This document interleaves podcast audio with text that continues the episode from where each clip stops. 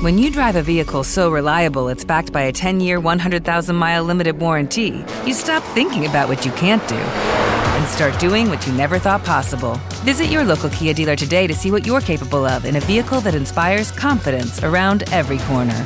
Kia, movement that inspires. Call 800 333 4KIA for details. Always drive safely. Limited inventory available. Warranties include 10 year 100,000 mile powertrain and 5 year 60,000 mile basic. Warranties are limited. See retailer for details.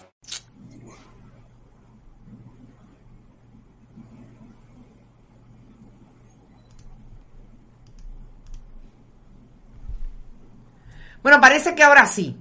Vamos a ver, vamos a intentar. Eh, ocurrió un error exportando el video, pero estamos aquí. Yo le voy a dar de inmediato la bienvenida a la amiga Brenda Reyes Basili para que no se nos vaya esto. Brenda, estás en Bonita Radio. Buenas tardes y perdona los inconvenientes. buenas tardes, buenas tardes a todos. Bonitos y bonitas. Brenda, yo decía que esta intervención de hoy, de la que siempre hacemos todos los miércoles, de comunicación estratégica y estrategia de comunicación, tiene que versar sobre todo con lo que pasó ayer en una conferencia de prensa del gobernador Pedro Pierluisi en medio del repunte del COVID. Pero yo creo que se juntan diferentes asuntos. Por un lado, el proyecto de comunicación del gobierno de Puerto Rico a cuatro meses de haberse iniciado que tiene que ver con la designación de sus personas al gabinete constitucional que tienen que ir a consejo y consentimiento del Senado de Puerto Rico. Y todo lo que ha pasado después que él va a Ponte Santos fuera retirada su nombramiento porque no iba a ser confirmada. Eso y la conferencia de prensa del gobernador con relación al repunte del COVID. Yo te voy a dejar que tú decidas por dónde vas a empezar la conversación sobre si hay estrategia de comunicación y cuál ha sido la comunicación estratégica que ha seguido el gobierno de Puerto Rico con relación a estos asuntos. Tú me dirás. Bueno, pues bonito, bonita. Buenas tardes. Eh, mira, vamos a empezar por la conferencia de prensa. Esta conferencia de prensa yo creo que se pudo haber resumido con un comunicado. Eh, yo no creo en el formato de conferencia de prensa a menos que tengamos cosas muy importantes que anunciar, pero sobre todo que estemos preparados para contestar las preguntas. Porque la conferencia de prensa es un formato donde el interlocutor tiene que estar ahí contestando preguntas, sabe que vienen preguntas. Así que un poco desorganizada la estrategia de, de, esta situación de la conferencia de prensa. Voy a empezar por la imagen del gobernador. El gobernador ayer lucía por momentos desencajados, por momentos tensos y por momentos, como diría una colega comunicadora que leía en sus redes sociales, una profesora de comunicación, ella señaló que el gobernador asumió una actitud paternalista.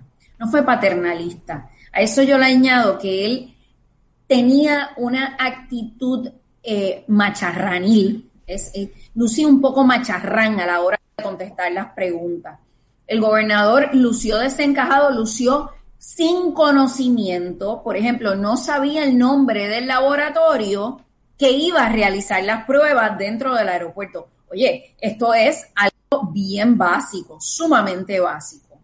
Eh, la figura del secretario de salud no aportó muchísimo el día de ayer. Yo confieso que yo le por pedazos, la vi por pedazos, estaba haciendo varias cosas, eh, estaba preparando almuerzo Así que yo veo un gobernador que ha tenido un cambio de esa figura que estuvo en campaña al que estaba en el poder. Y lo he visto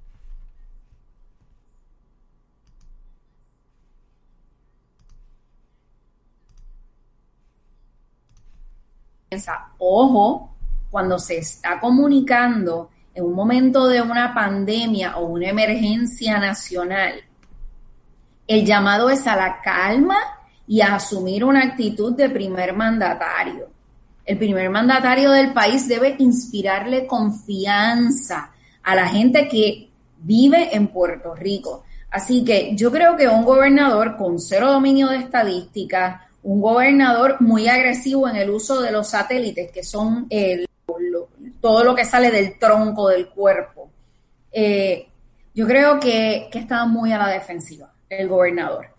En términos de las preguntas de los temas, pues mira, yo encontré el evento muy organizado porque los que son relacionistas sabemos que cuando comenzamos las preguntas, las preguntas de otros temas se dejan para el final. Allí había uno, periodistas repitiendo preguntas. Dos, metieron el tema de Luma. Tres, metieron el, el tema de la designada en ese momento o considerada secretaria Elba Ponte y el nuevo considerado.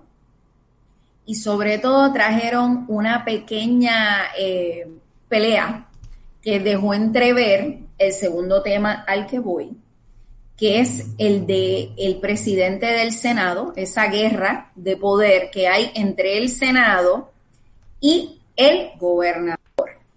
Yo quiero, yo quiero eh, detenerme aquí para, como diría eh, algún político que no sabe cómo contestar o terminar, eh, vamos por partes. Vamos a empezar por esa intervención que tú dices que el gobernador tiene y que de alguna manera los internautas entienden que en efecto es hostil. El gobernador tiene mecha corta, diría alguno de nuestros internautas.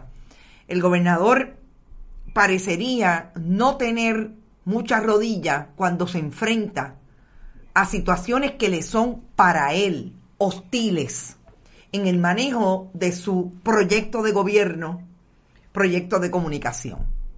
Yo estoy totalmente de acuerdo. Ahora, te pregunto, cuando tú dices que trajeron el tema de Luma. ¿Te refieres que es una crítica de alguna manera a que los periodistas estuvieran eh, trayendo información o preguntas relacionadas a otros temas? ¿O qué es lo que quieres decir? No, no yo lo que quiero decir es lo que te di, lo que comenté al principio. Nosotros relacionistas cuando tenemos una conferencia ¿Te está gustando este episodio? Hazte fan desde el botón apoyar del podcast de Nivos. Elige tu aportación y podrás escuchar este y el resto de sus episodios extra. Además, ayudarás a su productor a seguir creando contenido con la misma pasión y dedicación.